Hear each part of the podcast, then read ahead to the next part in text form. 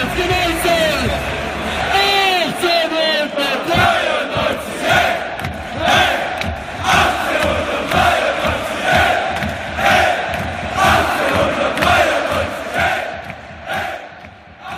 Herzlich willkommen zur 103. Episode des Brustring Talks.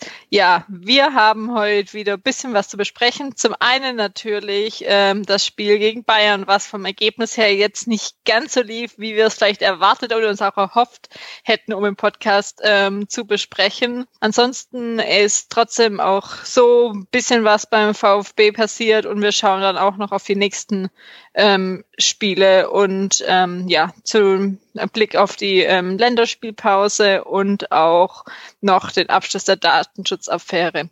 Neben mir, Jasmin, ist ähm, noch Jens heute dabei. Hallo. Hallo. Dann darf ich unseren heutigen Gast, Christian, gleich mal kurz zu Beginn bitten, dich kurz vorzustellen. Wer bist du, was machst du und vor allem auch natürlich, wie ist deine Verbindung zum VfB und wo ist, wo bist du im Internet zu finden? Ja, hallo, freue mich. Ähm, ich bin der Chris, bei Twitter unter 18sauron93 zu finden. Bin seit 2014 Mitglied beim VfB, seit 2016 Dauerkarteninhaber in der Cannstatter Kurve und ja, meine Verbindung zum VfB rührt tatsächlich hauptsächlich um äh, durch das Umfeld das Ganze, also durch ein Becherpfand und einen Tweetpass, ähm, hat sich das Ganze dann noch ein bisschen verstärkt. Und ja. Dann vielleicht zu Beginn gleich mal anschließend eine Frage an dich. Jasmin hat es ja schon angesprochen, das Spiel in München ist nicht so gelaufen, wie wir uns das vielleicht vorgestellt hätten. Wenn man dann auf die Statistiken geschaut hat, dann hat man bis, war man doch etwas überrascht. Daher mal so die ganz, die Frage zu Beginn an dich. Was hättest du denn ge gedacht, wenn dir vor dem Spiel am Samstag jemand gesagt hätte, dass der VfB am München in der gesamten Spielzeit 58 Prozent Ballbesitz hat? Ja, äh, solide Leistung, äh, wenn man das so sieht. Also die Bayern sind ja eigentlich nicht dafür bekannt, dass sie sich irgendwie hinten reinstellen oder nur, nur auf Konter gehen, vor allem zu Hause nicht. Und von, von dem Dings her an sich solide Leistung, aber wurde halt auch zu wenig draus gemacht, beziehungsweise haben die Bayern dann auch ähm, relativ wenig machen lassen. Hat man ja besonders in der ersten Halbzeit gesehen, nachdem die dann 2-0 geführt haben, da haben sie sich ja mehr oder weniger komplett hinten reingestellt, dass du gefühlt so eine 8-0-1 Aufstellung hattest, da, dass du da einfach nur noch gegen eine Wand angerannt bist. Ja, vor allem, wenn man so die, die ersten, ich fand vor allem die erste Viertelstunde relativ interessant, also auch dann der, der Kommentator bei Sky, Wolf Fußer, es war ja mehr oder weniger wenige Augenblicke, bevor es dann so ein bisschen hereingebrochen ist. Da war der VfB ja eigentlich richtig gut im Spiel. Kalajdzic hatte vorne auch die, die Abschlusschance, schon ganz früh im Spiel, wo es theoretisch auch 0 einstehen kann. Also irgendwie die, die, die erste Viertelstunde, die war, die war überraschend mutig und überraschend überzeugt. Und ja, dann wie, ich weiß nicht, wie ihr das, das gesehen habt, die, die Situation, als dann Davis nach Video Schiedsrichterentscheidung vom Platz musste. Was ich, das war natürlich, hat das Spiel in eine ganz andere Richtung gelenkt dann.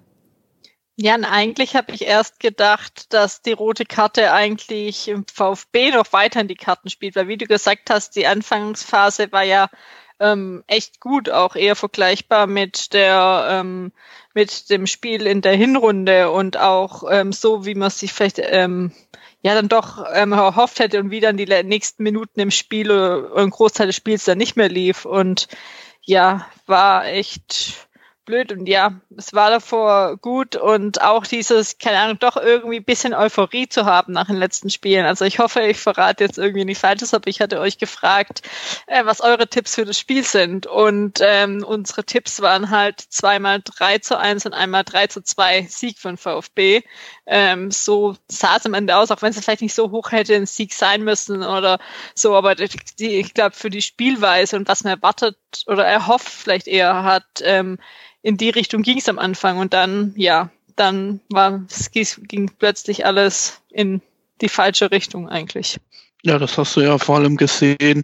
Ähm, auch ähm, war man Gituka, wie, wie schlecht da Davis, als er noch drin war, ähm, gegen ihn aussah. Da hattest du eine Szene, da hat Silas ihm gefühlt auf drei Metern direkt einen Meter abgenommen äh, aus dem Stand.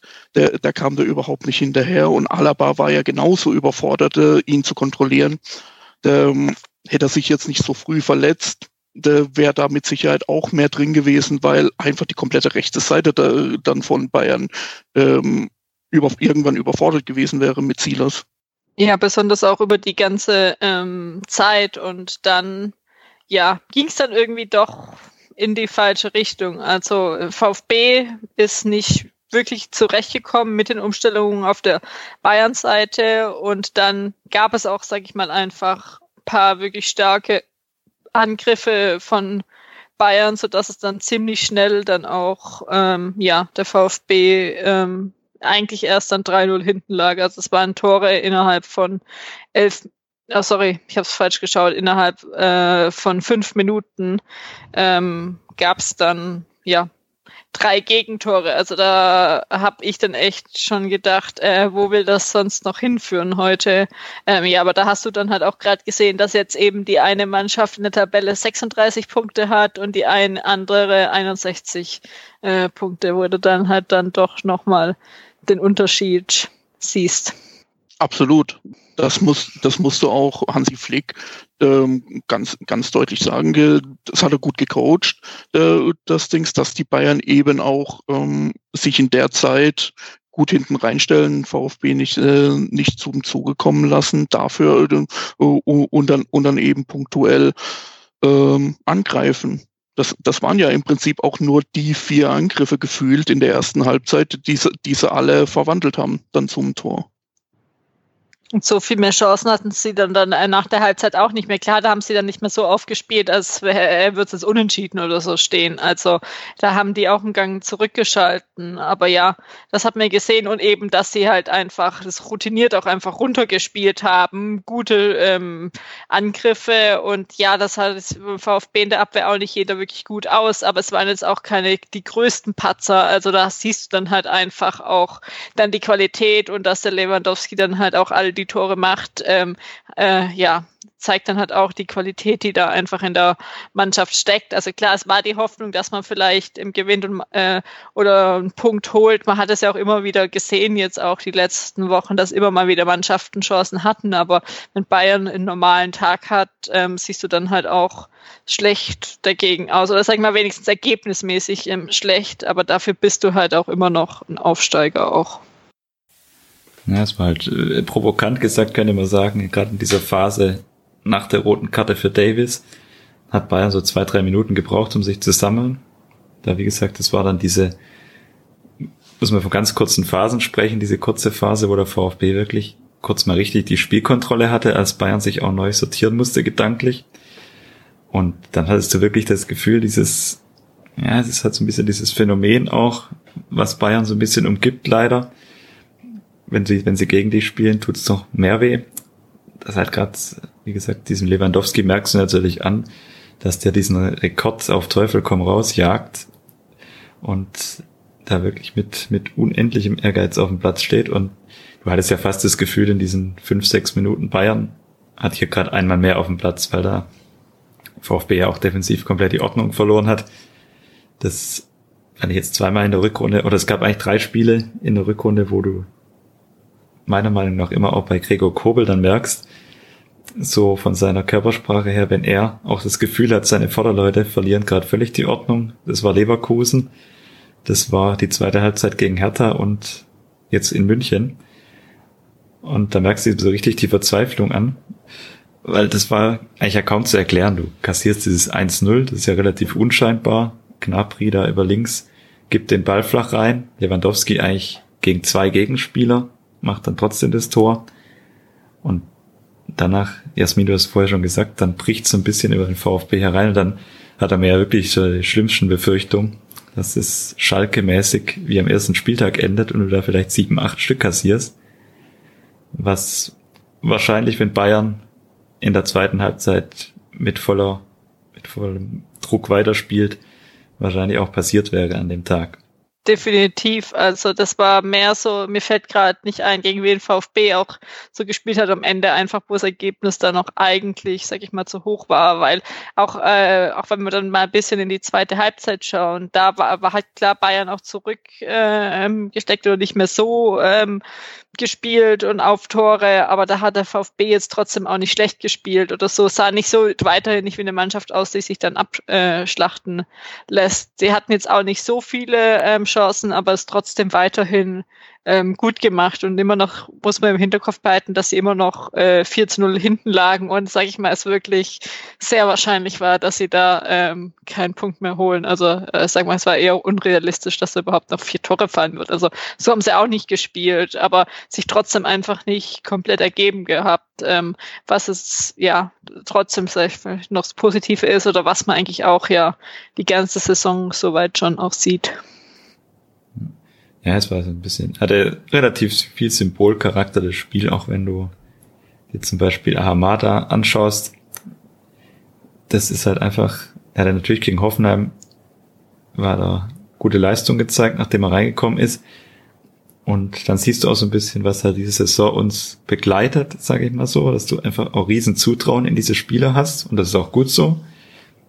Und natürlich siehst du dann trotzdem in München, dass es halt auch Grenzen gibt, was ja völlig logisch ist in dem Alter beim ersten Startelf-Einsatz in der Bundesliga, aber dann trotzdem auch wieder so ein bisschen, gerade die erste Viertelstunde mal, wenn man ihn da mal rannimmt, wo auch Ahamada als ja, zentraler Mittelfeldspieler so auf der eher defensiveren Achterposition, wo, wo er dann teilweise auch Bayern vorne angelaufen hat und ja auch zwei, drei Abschlusschancen hatte. Die waren beide relativ unglücklich weil er den Ball jeweils nicht wirklich getroffen hat oder nicht mit wirklich Überzeugung aufs Tor gebracht hat. Aber die Mannschaft hatte ja schon den Plan, quasi Bayern vorne zuzustellen und das Ganze offensiv zu lösen mit, mit hohem Anlauf, mit, mit gutem Anlaufverhalten, hohem Pressing vorne. Und dafür hast du dann halt im Endeffekt ein bisschen Lehrgeld bezahlt, aber trotzdem hat es mir gefallen. Ich weiß nicht, wie es euch geht, dass man trotzdem diese Idee jetzt nicht über Bord wirft und in München dann mit, mit 5-4-1 oder so versucht, irgendwie 0 zu 0 über die Zeit zu bringen. Also absolut, also das, der, das muss man der Mannschaft oder auch dem Trainer auch hoch anrechnen, dass man da sich nicht so sehr, arg von den Gegnern, egal wie dominant sie auf dem Papier äh, äh, den Anschein machen, äh, dass man sich da nicht im Vor äh, Vorhinein einlullen lässt, ähm, sondern halt mehr oder weniger sein Spiel durchziehen möchte, soweit es geht. Und ähm, das, das, haben, das haben sie ja auch wirklich das ganze Spiel über gemacht äh, nachdem die Bayern dann ja in der zweiten Halbzeit ihre Aufstellung noch mal ein bisschen umgestellt hatten, kam der VfB ja auch wieder besser, besser damit klar und kam auch zu Chancen dann äh, am Ende. Und ja, die Moral muss, muss man dann eben auch der Mannschaft äh, anrechnen, dass man da das nicht, dass man sich nicht so mm, ja, hängen lässt äh, von, von den Ergebnissen, sondern einfach versucht, das Beste noch äh, rauszuholen aus dem Ganzen. Und wenn es einfach nur eine Verbesserung der Tordifferenz ist. Ja, und Bayern ist halt eben auch noch vielleicht mit Leipzig die einzigen Mannschaften, wo du jetzt wenig oder weniger Chancen hast, aber bei allen anderen, ja, hast du eben die Chancen, was man jetzt auch, ähm, es kommt die komplette Saison schon gesehen hat. Und auch, ähm, glaube ich, von dem Spiel kann man, kann die Mannschaft trotzdem was mitnehmen, Materazzo und darauf aufbauen ähm, und dann vielleicht einfach auch mal so ein Spiel zu sehen und das zu analysieren und nicht so wie die letzten Wochen und ich sag mal dann jetzt, das hatte ich glaube auch getwittert am Wochenende, ich sag mal, lieber verliere ich jetzt einmal 4 zu 0 gegen Bayern, als hätte ich die vier Wochen davor jeweils 1 zu 0 verloren. Also klar, das sind jetzt verlorene Punkte, aber ich sag mal, das hat es ja eigentlich schon fast einkalkulieren müssen.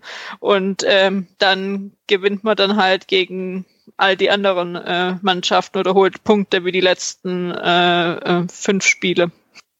Ja, wie gesagt, im Endeffekt, du hast gerade gesagt, in München kannst du dir halt auch nicht ausrechnen, dass du dort gewinnst. Das, ist in, das muss man sich ja einmal bewusst machen. Das geht mir manchmal dann so ein bisschen in Diskussion unter. Auch wenn es dann teilweise natürlich auch die Gefahr birgt, dass es so ein bisschen Labadia-haftes äh, ja, Labadia-haft klingt, dieses Unterwürfige sozusagen, ja, wir haben ja, können ja eh hier keine Chance haben, weil, wir, weil die Abstände so groß sind, aber es ist halt in der Tat dann halt dann doch so.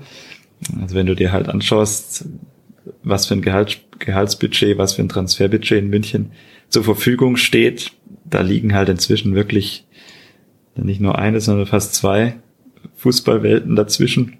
Dann ist Bayern aktuell halt auch noch in der Kombination amtierender Champions League Sieger, die spielen wirklich auf einem unfassbaren Niveau, seit Flick dort Trainer ist und wirklich auch konstant. Natürlich haben sie immer mal wieder auch Aussetzer drin, wie zu Hause gegen Bielefeld. Wenn du sie an so einem Tag erwisch, erwisch, dann ist sicher eher was drin und das war sicher auch die Idee von Matarazzo, dass du halt sie vorne gleich störst, vorne ärgern willst, weil eigentlich sie in den letzten Wochen ja immer fast schon standardmäßig ihr Gegentor kassiert hatten. Das war jetzt ausgerechnet gegen der VfB dann nicht der Fall. Aber das ist halt einfach, ja, ums, ums abzuschließen, also was das Thema angeht, halt einfach wahnsinnig schwierig. Dieses, dieses Spiel in München, ich hatte es auch in der Woche vor dem Spiel immer wieder gedacht, ist auch eines wirklich dieser ganz wenigen Spiele, wo ich fast null Vorfreude drauf habe, weil du kannst ganz eigentlich in neun von zehn Fällen wirklich damit rechnen, dass es halt so ausgeht, wie es jetzt ausgegangen ist. Vielleicht nicht ganz so dramatisch wie in der ersten Halbzeit, aber dass du da halt einfach nüchtern betrachtest, selbst wenn wir noch zwei, drei Jahre weiter in der Entwicklung sind und vielleicht tendenziell eher um Platz fünf oder sechs sogar mitspielen könnten. Du siehst es ja auch beim jährlichen Ausflug von Dortmund nach München, die dort auch regelmäßig relativ schlecht aussehen. Das ist halt einfach, ja, quasi die, die Superliga mehr oder weniger auf dem Papier ist es eigentlich, ist ja eigentlich schon da, nur sind die Teams halt noch in ihren heimischen Ligen verortet. Und du siehst halt auch dadurch jetzt nochmal mehr die Entwicklung, auch die letzten Jahre, dass es eben halt vermehrt auch mal so hohe Siege gibt. Und jetzt sage ich mal nicht nur 4-0, sondern was es auch sonst für Bayern schon ähm, alles für Ergebnisse hatte. Das gab es ja früher, also jetzt ohne das irgendwie statistisch jetzt ähm, nachgeschaut zu haben, gab es das seltener. Klar, du hast gegen Bayern auch mal deine 5-2, 5-3 verloren, aber es war eher dann oft lag es in einem 1-2, 1-3-Bereich. Und jetzt heutzutage ist es halt so, sag mal, wenn Bayern wirklich will, dann schießen sie halt ihre vier Tore oder noch paar mehr. Und ja, es gibt immer wieder so ein, zwei Spiele wie gegen Bielefeld, aber das ist jetzt, trotzdem sind sie ähm, jetzt vorne in der Tabelle jetzt auch nicht so weit entfernt von Leipzig. Aber ich würde mal behaupten, wenn sie, wenn sie da jetzt so weitermachen, werden die sowieso Meister. Also da stellt ja eigentlich irgendwie gerade keiner in Frage. Das kommt natürlich noch dazu, dass du durch so Teams wie Leipzig und Wolfsburg noch so ein bisschen die Illusion natürlich auch aufrechterhältst, dass es da auch nationale Konkurrenz geben kann oder vielleicht dies auch tatsächlich zeitnah wieder gibt mit Leipzig, die natürlich auch über Kapital verfügen, das sonst nur wenige haben. Und sonst hast du ja außer Dortmund eigentlich auch auf Strecke keine, keine Mannschaft, die da finanziell in irgendeiner Form noch mithalten kann. Gerade auch durch die Erfolge jetzt international. Das ist ja immer so ein, ja, das summiert sich ja dann alles Bayern halt national dominieren sie sowieso alles seit, seit 10, 12 Jahren. Nochmal in ganz extremerer Form. Und wenn dann noch internationale Erfolge dazu kommen, vermarktungstechnisch ist Bayern jetzt auch nicht ganz auf der Kopf gefallen, auch wenn es umstrittene Partner sind, die da oftmals an der Seite stehen, aber die finanziellen Mittel sind dann trotzdem zur Verfügung und da ist der Abstand so wahnsinnig groß, dass es eigentlich gar keinen so richtigen Spaß macht, als VfB da hinzufahren, also vor allem auch als Aufsteiger, das muss man sich ja auch bewusst machen, vergisst man dann ab und zu, weil die Mannschaft halt auch so gut performt hat jetzt in der Saison. Aber das ist halt einfach eigentlich nüchtern betrachtet, kannst du da sportlich dir keine, keine großen Ziele setzen, in München was mitzunehmen. Dass es dann, wie so wie in der ersten Halbzeit läuft, ist bitter. Aber letztendlich musst du dir da ganz realistisch sagen, wir fahren dahin, probieren, probieren was, aber müssen dann auch ganz realistisch einsehen, dass es am Ende wahrscheinlich schlecht aussieht. Aber auch so jetzt gerade gesehen jetzt auf die nächsten Wochen, also finde ich jetzt das Ergebnis ist wirklich nicht so dramatisch. Hättest du jetzt wirklich eine Klatsche irgendwie mit 8-0 oder so bekommen, dann wäre das was anderes gewesen. Aber da kann, sage ich mal, jetzt jeder mit rechnen. Man sieht, dass es war jetzt auch, es war jetzt kein gutes Spiel, aber jetzt auch nicht ein miserables Spiel. Ähm, ja, abhaken und weitermachen. Also ja, da ist jetzt eher, sage ich mal, äh, dramatischer für die nächsten Wochen und Monate, wo wir jetzt noch gar nicht groß drüber gesprochen haben, war äh, Silas Verletzung, dass er jetzt mit einem Kreuzbandriss, ähm, sagen wir mindestens Herbst, wenn nicht ähm, länger ausfällt. Exakt. Und ich denke, dass wir, dass wir da auch jetzt die Verantwortlichen haben, die, die dann eben auch das Ergebnis nicht so hoch hängen, die, die wissen, ähm, was müssen wir uns anschauen, wo, wo müssen wir uns denn verbessern, aber eben da jetzt auch kein Drama draus machen aus, aus dem Ergebnis und ähm, trotzdem noch, natürlich wird das Spiel aufgearbeitet, ähm, was in der ersten Halbzeit vor, vor allem schief lief, aber gut, äh, das wird dann aufgearbeitet und dann hoffentlich das nächste Mal weiß man es besser. Und ja, was Silas angeht, ähm, ja, ist halt echt die Frage, mit wem du de, mit wem du ihn ersetzen willst. Weil so auf die Schnelle fällt mir da eigentlich auch nur Kulibali ein, der ihn so halbwegs ersetzen könnte, aber auch nur Position, positionstechnisch von der Leistung her oder von der Qualität her ähm, liegen zwischen den beiden ja auch schon fast Welten. Oder alternativ ähm, vielleicht eher so umstellen, dass dann äh, mit Kalajdzic und Gonzales, sag ich mal, ähm, die beiden dann vorne ähm, spielen und das so, sozusagen aufgefangen wird, wo jetzt Gonzales jetzt ja auch ähm, wieder, sag ich mal, fest zurück ist. Ja, du hast natürlich gerade die Kombination, also Silas ist jetzt natürlich nochmal deutlich dramatischer, weil er wahrscheinlich, das realistisch, realistisch betrachtet, anguckst, wird er sechs bis acht Monate fehlen, vermute ich mal. Und dann kommt natürlich bei so einem Spieler wie sie das noch erschwerend hinzu, dass der ja wahnsinnig auch von seiner Beweglichkeit, äh, von seiner, von seiner Fitness, von seiner Sprintfähigkeit lebt. Das ist ja das, also viel unglücklicher hätte das Szenario nicht aussehen können, dass du so einen Spieler mit so einer Verletzung verlierst, dann auch noch an so einem Tag und aber was halt auch noch dazu kommt jetzt in der aktuellen Situation, weil ihr angesprochen hattet, wie, wie er auch zu ersetzen ist, ist natürlich auch in Kombination jetzt die Verletzung auch von Mangala. Du hast ja dann quasi mehr oder weniger, ich sage jetzt mal neben Kobel und der, der Abwehr und Endo so eigentlich die Konstanten in der Mannschaft und mit Sidas und Mangala, die brechen dir jetzt beide weg. Das ist natürlich einerseits unfassbar bitter, Andererseits kannst du froh sein, dass das vor dem München-Spiel, dass wir da ordentlich gepunktet haben, dass wir 36 Punkte schon auf dem Konto haben. Und Silas kannst du natürlich eins zu eins gar nicht ersetzen. Dann, da musst du dir jetzt neue, neue Überlegungen anstellen. Kolibali ist natürlich eher ein Spieler, der auf Außen spielen kann. Dann hast du vielleicht auch Cissé, da weiß ich nicht, wie weit den Matarazzo schon sieht. Der ist ja ab und zu mal eingewechselt worden. Und ja, dann kannst du vielleicht auch im Mittelfeld dir, dir neue taktische Varianten überlegen. Das ist, also da muss jetzt auch sicher das Trainerteam ein Stück weit kreativ werden, vom, denke ich mal.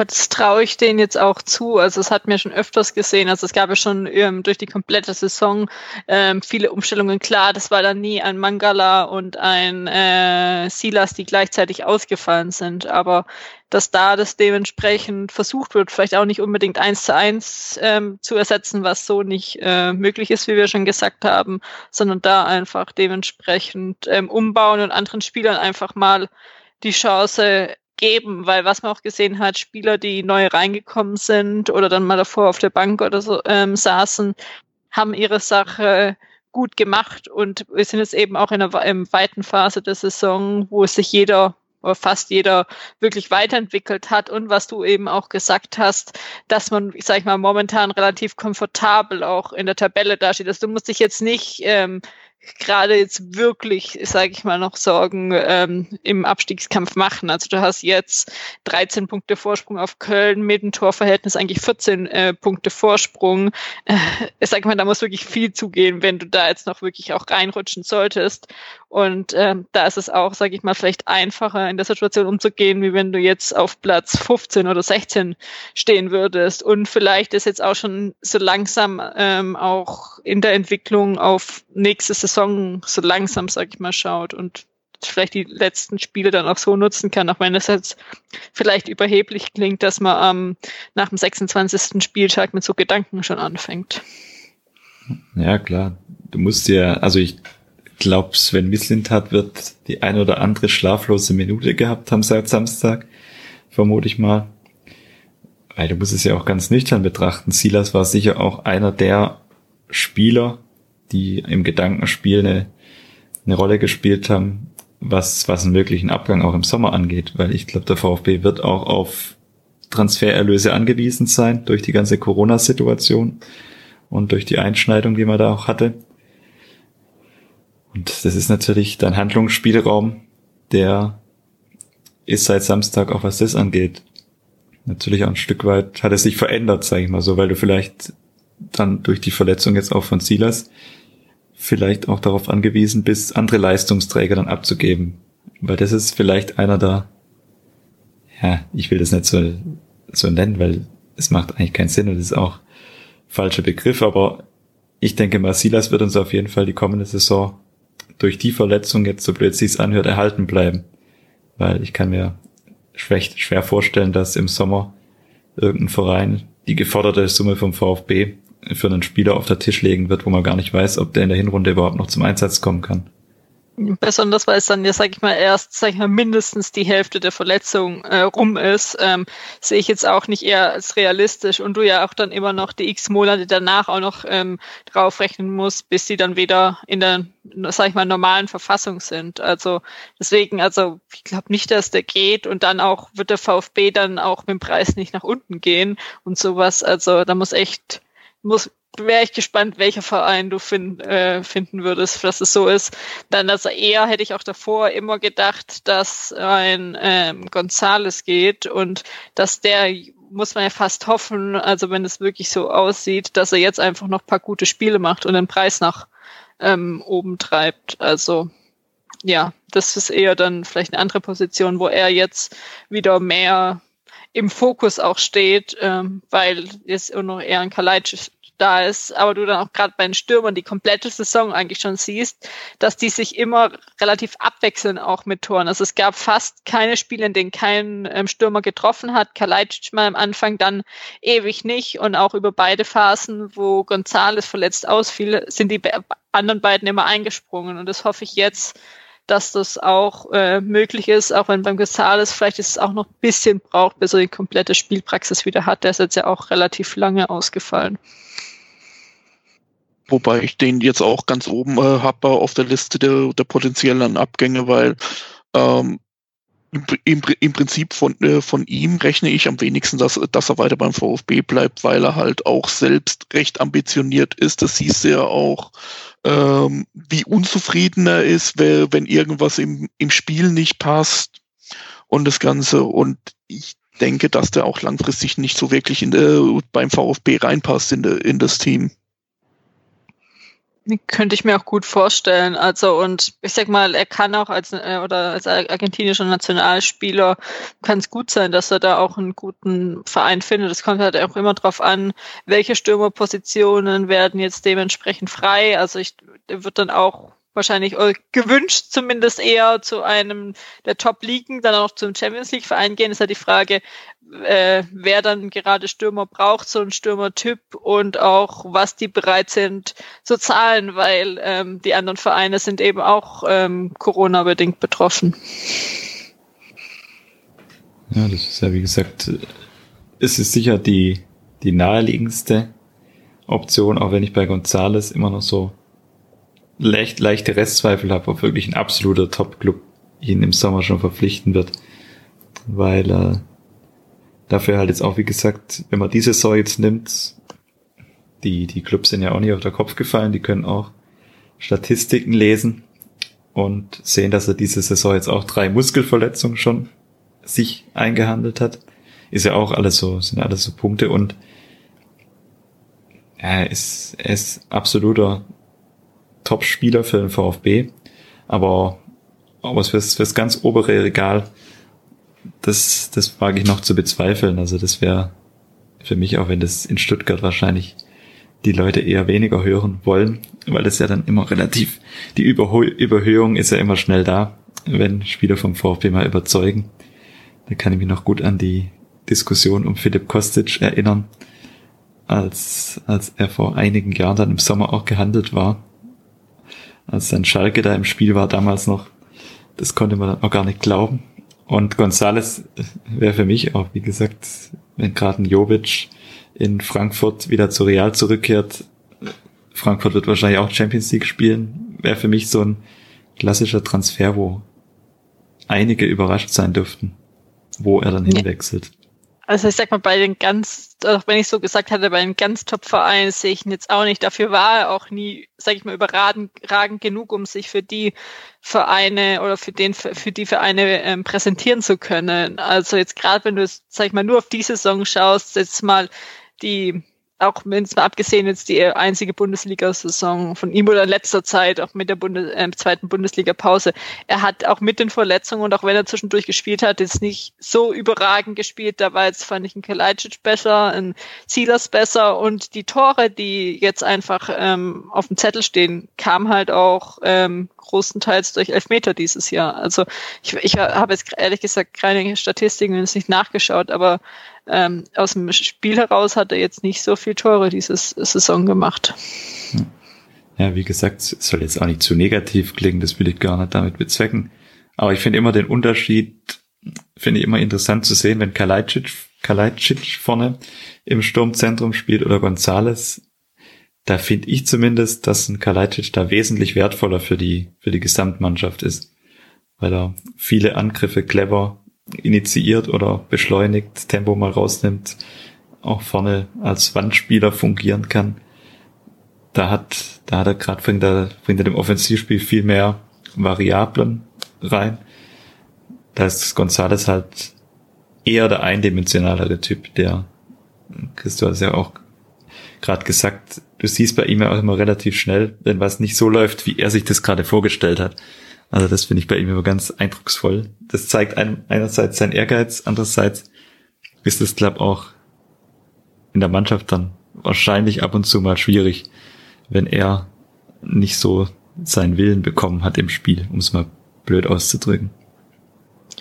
Und auch weiß nicht, ob das wirklich was dazu spielt, hat bei anderen jetzt ja auch nicht, aber diese ähm, argentinische Clique löst, hat sich jetzt ja auch in letzter Zeit aufgelöst, also so nach und nach. Also was am Anfang vielleicht auch immer hieß, ja, ist vielleicht noch ein Grund zu bleiben, das ist inzwischen halt auch nicht mehr wirklich und klar. Also es ist primär ist bei den Spielern ja immer, dass sie dann einfach nach ihren Möglichkeiten äh, für die Zukunft schauen und es tut ja auch keiner den wirklich vorwerfen, wenn die dann zu einem ähm, schauen, dass sie zu einem besseren Club kommen, wo sie vielleicht Champions League spielen können. Würde mich auch freuen ähm, für so Spieler. Ähm, dass die dann mal vielleicht den nächsten Schritt äh, machen können. Also irgendwie ja, also das Beispiel ist, was du genannt hattest, Frankfurt, ja, äh, inzwischen äh, ist auch nicht bei mir immer auf dem Schirm, dass die jetzt dann halt Champions, so Champions League spielen können. Oder sehe ich nicht als einen dieser Vereine an, auch wenn sie dann Champions League spielen. Ähm, ja, aber die sind ja auch dann mit nach Deutschland gekommen oder ähm, so, um sich weiterzuentwickeln. Und irgendwann ist es halt, dass man dann zum neuen Club gehen muss. Und ja, im VfB zu bleiben und mit Champions League zu spielen, braucht vielleicht noch ein paar Jahre, wenn es überhaupt je äh, wieder passieren wird. Ja, ich sehe ihn auch äh, so als nächste Station auch so eher so ein Euroleague-Club wie, äh, wie jetzt meinetwegen Frankfurt oder, oder Milan oder sei es Arsenal, irg irgendwie so, so in der Richtung. Äh, ich glaube, bei den Top-Clubs wird er, wird er sich ähnlich schwer tun ähm, wie Hast du ja auch super gesehen bei, bei Jovic. Jetzt mal so als Beispiel. Ich denke, ich denk, dass er beim Top-Club genauso verrecken wird, wie, wie Jovic bei Real jetzt in der, bevor er jetzt wieder zurückgegangen ist. Ja, ich sag ja, das, das ist halt auch immer die Gefahr. Und wie gesagt, die, die, Spieler haben alle ihren Karriereplan irgendwo in der Schublade. Und natürlich besteht immer die Gefahr, wenn du zum, zum ganz großen Club gehst, du hast natürlich einmal das Risiko, dass du sportlich ein bisschen abfällst und hinten runterfällst und keine Einsatzzeiten kriegst. Andere Seite der Medaille ist natürlich immer das berühmte, das, das Phänomen haben wir ja in Deutschland auch, warum eben viele Spieler dann doch zu Bayern immer wieder wechseln, weil sie halt auch genau wissen, von dort ist der Abstieg dann eher sanft. Also wenn ich dann von München wieder irgendwo mir einen neuen Club suchen muss, dann komme ich immer noch in zumindest im ganz schlimmsten Fall in Hamburg wieder unter. Und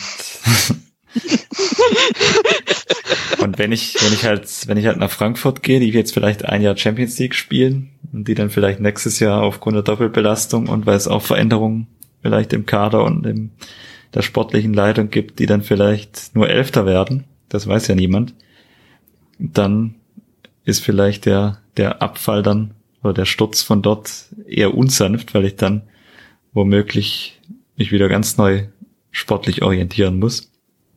Deswegen natürlich da immer die Frage, wo du dann am Ende hinwechselst, aber Herr Frankfurt war jetzt auch nur so ein Gedankenspiel von mir vorher.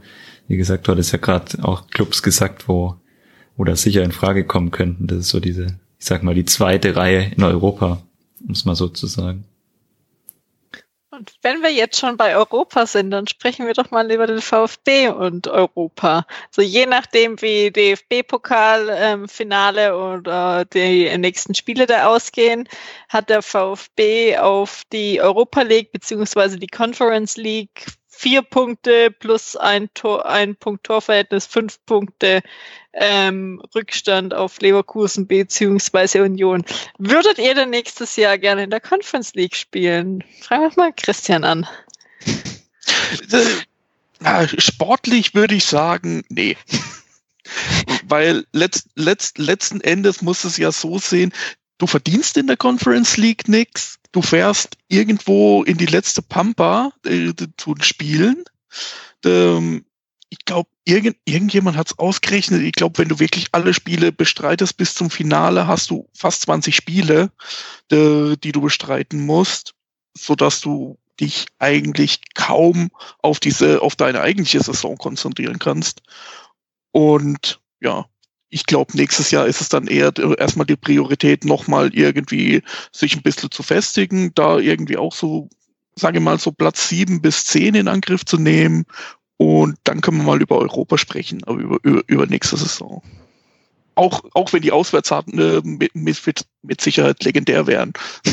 Wenn du bis dahin auswärts fahren dürftest. Richtig. Also dann müsste man dann schon ein bisschen ins Finale kommen. Ich weiß, oder ich weiß es nicht, wo das ist. Wahrscheinlich dann eher Viertel- und Halbfinale. Aber selbst dann wirst du vielleicht tendenziell schon wieder irgendwo nach England oder Spanien fahren. Also nur so vom Gefühl her zumindest. Ja, aber ist es vielleicht nicht trotzdem, könnte es auch eine Chance sein, weil du dann einfach sagst, hier dann doch ein ich will jetzt nicht von Zahles sagen, an irgendein anderer Spieler, der weg möchte, kann man sagen, äh, wir spielen Europa oder du willst irgendeinen Spieler bekommen, vielleicht sei es auch ein junger Spieler und sagen, wir spielen in Europa. Wäre das nicht auch eine Chance, Jens? Ja, ich sag ja, Mistintat hat es ja auch schon so ein bisschen anklingen lassen, dass, dass man dem Ganzen nicht unbedingt nur abgeneigt wäre, weil das natürlich, ich stelle mir das ganz, ganz nüchtern jetzt mal so vor. Also wie gesagt, rational betrachtet macht so die Teilnahme an dem Wettbewerb wahrscheinlich für den Verein kaum Sinn. Aber es kann natürlich in solchen Bereichen schon ein Vorteil sein, wenn du dann das Talent aus Frankreich oder aus Spanien von einem Wechsel nach Stuttgart überzeugen willst und ihm dann vielleicht nicht nur die Bilder von der Karawane Cannstatt zeigen kannst, sondern halt auch auf der Tisch legen kannst, ja hier, wir spielen übrigens auch im europäischen Wettbewerb mit. Wir sagen das, jetzt nicht welcher, aber wir spielen. Ja, wie gesagt, also ich glaube, du musst dir jetzt keine Illusion machen, dass Europa League oder so, das kann ich mir ehrlich gesagt nicht vorstellen. Also da müsste ja im Saisonendsport jetzt auch wirklich alles dann glatt gehen, was wir vorher gesagt hatten, dass alles schief gehen müsste, dass es nach hinten noch eng wird. Das wird nicht passieren. Und ich glaube, Europa League, also wie gesagt, da müsste, da müsste wirklich so ein Korkut-mäßiger Endsport her. Aber das kann ich mir jetzt ehrlich gesagt auch aufgrund der Verletzung eher weniger vorstellen. Passieren kann es natürlich trotzdem. Und wenn es am Ende diese Conference League wird, ich weiß nicht, ob das bei Spielerberatern oder Spieler als Argument zieht.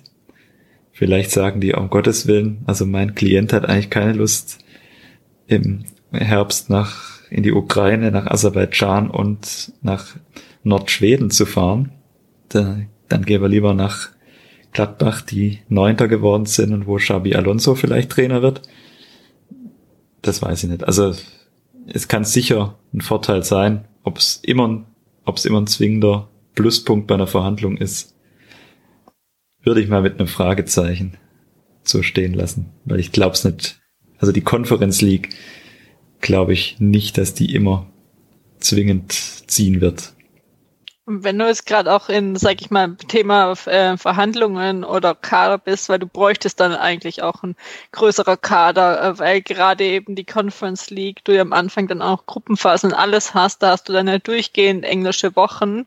Jetzt auch noch äh, mit der Hinsicht mit dem äh, Turnier im Sommer ähm, hast du dann ja Spieler, die echt quasi durchspielen. Und ähm, ja, das hast du ja selbst vor paar Wochen gesehen, als englische Wochen waren, mussten manche Spieler auch mal geschont werden oder so. Und da warst du nur in Deutschland unterwegs und das war mal ein oder zwei Wochen. Und das wäre dann wirklich dauerhaft, dass du die komplette Woche eigentlich auch ja nur reist und auch wenig trainieren kannst. Also das war ja das auch, wie der VfB sich jetzt weiterentwickelt hat durch die ganzen Trainings über die Saison und sowas würde dann ja auch wegfallen. Also ja. Das kommt sicher noch dazu, ja. Weil du hast natürlich mit Matarazzo sicher einen Trainer, der da viel Wert drauf legt. Auch gerade auf die Trainingsarbeit unter der Woche. Das macht das Ganze natürlich noch, noch schwieriger. Aber letztendlich, wie gesagt, würde beim VfB jetzt wahrscheinlich auch niemand die Teilnahme verweigern. Das glaube ich jetzt auch nicht. Man würde da sicher irgendwie einen Weg finden wollen. Aber da hast natürlich, hast du absolut recht. Also der der Kader in der jetzigen Form könnte sicher eine Doppelbelastung kaum sinnvoll auffangen, sage ich jetzt mal so. Also personell wahrscheinlich schon, weil du auch mit Spielern aus der zweiten Mannschaft dann sicher arbeiten könntest oder mit Nachwuchsspielern. Aber dann kommt wieder diese alte Frage, die in Stuttgart ja auch, vor der wir auch ab und zu schon mal standen, wie ernst nimmst du dann so einen Wettbewerb tatsächlich? Weil dann läuft es natürlich auch Gefahr, dass, dass du diesen Wettbewerb dann quasi womöglich schon, was weiß ich, ganz, ganz blöd in der Vorrunde abschenkst gegen irgendwelche Gegner, die, die kaum jemand kennt. Und dann machst du dir da womöglich noch so ein zweites, zweites sportliches Krisenfeld auf, weil ich glaube auch nicht, dass die nächste Saison jetzt unbedingt so, so positiv begleitet werden wird wie die jetzige, weil es einfach naturgemäß auch Rückschläge wieder geben wird. Das haben wir bei fast allen Aufsteigern in den letzten Jahren gesehen. Wir haben es selber miterlebt vor einigen Jahren, dass im zweiten Jahr dann auf einmal gar nichts mehr ging. Also du siehst, wie gesagt, auch das werden in Stuttgart nicht viele hören wollen. Aber du siehst jetzt gerade zum Beispiel bei Union, die müssten, was so das zweite Jahr angeht, unser Vorbild sein, weil die es quasi wieder geschafft haben, genauso eine entspannte Runde zu spielen wenn du das, wenn, wenn das sicher wäre, dass das so gelingt, dann würde ich sofort sagen, dass du auch die Konferenz League irgendwie annehmen kannst und da vielleicht andere Spieler mal eine Chance bekommen. Wenn ich mir dann die Diskussion in der, im VfB-Feld um anschaue, wenn schon im DFB-Pokal mal der zweite Torhüter ran darf, dann weiß ich nicht, ob ich das aushalten kann. Ja, Und um jetzt auch wirklich mal auf den restlichen Spielplan zu schauen, also es sind jetzt noch acht Spiele, davon, äh, die vom VfB stehen, ist einmal Dortmund, Union, Wolfsburg und Leipzig. Also du spielst es eigentlich wirklich noch gegen gute Mannschaften auch und am Ende auch nochmal gegen Gladbach, die sich vielleicht auch nochmal fangen könnten. Und ähm, ja, äh, von dem her sehe ich es ehrlich gesagt auch nicht eher als realistisch. Und um noch ähm, zu nee, nachdem wie es ist am letzten Spieltag gegen Bielefeld, mal schauen, wie die sich, ob die noch rauskommen, bei denen es vielleicht noch um ähm, alles geht. Und Augsburg steht auch noch unten drin, die dann vermutlich punkten müssen, wenn wir gegen die spielen. Werder eigentlich momentan auch, obwohl die relativ gut das momentan schon aussieht. Also ich glaube, keines der nächsten acht Spiele werden wirklich einfach, weil es bei vielen um alles geht. Das VfB wahrscheinlich mit einer von wenigen Mannschaften, wo es eigentlich nach oben und nach unten die relativ, ja, mittendrin stehen, komfortabel, dass du relativ jetzt, sag ich mal, jetzt acht Spiele vor Ende schon mal über sowas Themen diskutieren kannst, war es ja eigentlich für VfB für, Aufsteiger, für aus Aufsteigersicht nur eine gute Saison. Das ist absolut. Wie gesagt, du hast die Heimspiele angesprochen, du hast noch Bremen zu Hause, Augsburg zu Hause, Bielefeld zu Hause. Also jetzt mal, da bin ich jetzt mal vorsichtig optimistisch dass du aus den drei Spielen jetzt keine null Punkte rausträgst. Da hoffe ich schon mal, dass, wie gesagt, in der Rückrunde sehen wir ja auch zu Hause relativ gut aus, was auch mit dem Spielplan zu tun hat, der natürlich relativ ja, von der Verteilung her so war, dass eigentlich in der einen Halbserie die, die Auswärtsspiele tendenziell die leichteren waren und in der anderen die Heimspiele. Und ja, wie gesagt, wenn du da noch ich sage jetzt mal so irgendwas im Bereich vier bis sieben Punkte holst aus den drei Heimspielen, dann hast du schon mal die 40-Punkte-Marke geknackt. Und dann kannst du eigentlich in den anderen Spielen relativ befreit aufspielen. So ein Heimspiel gegen Dortmund, da sehe ich uns auch absolut nicht chancenlos. Topspiel Samstagabend. Topspiel am Samstagabend, dann, dann wird für einige VfB-Fans das ganz entscheidende Spiel in Berlin kommen. Da das gehe ich relativ nüchtern ran. Wie gesagt, ich da jetzt nicht die Antipathien, die großen, die da teilweise gehegt werden, sozusagen. Und ja, ja, dann hast du natürlich noch Spiele wie Wolfsburg, Leipzig. Wird wahrscheinlich relativ nüchtern betrachtet wenig gehen, weil das natürlich dann auch Mannschaften sind, gerade jetzt Leipzig, Wolfsburg, die sowieso das Ganze relativ nüchtern in dieser Saison runterspielen. Und dann uns qualitativ einfach überlegen sind und vor allem natürlich, was dummerweise dazu kommt, die alle noch irgendwelche Ziele verfolgen. Champions League Qualifikation, Leipzig vielleicht sogar noch Meisterschaft.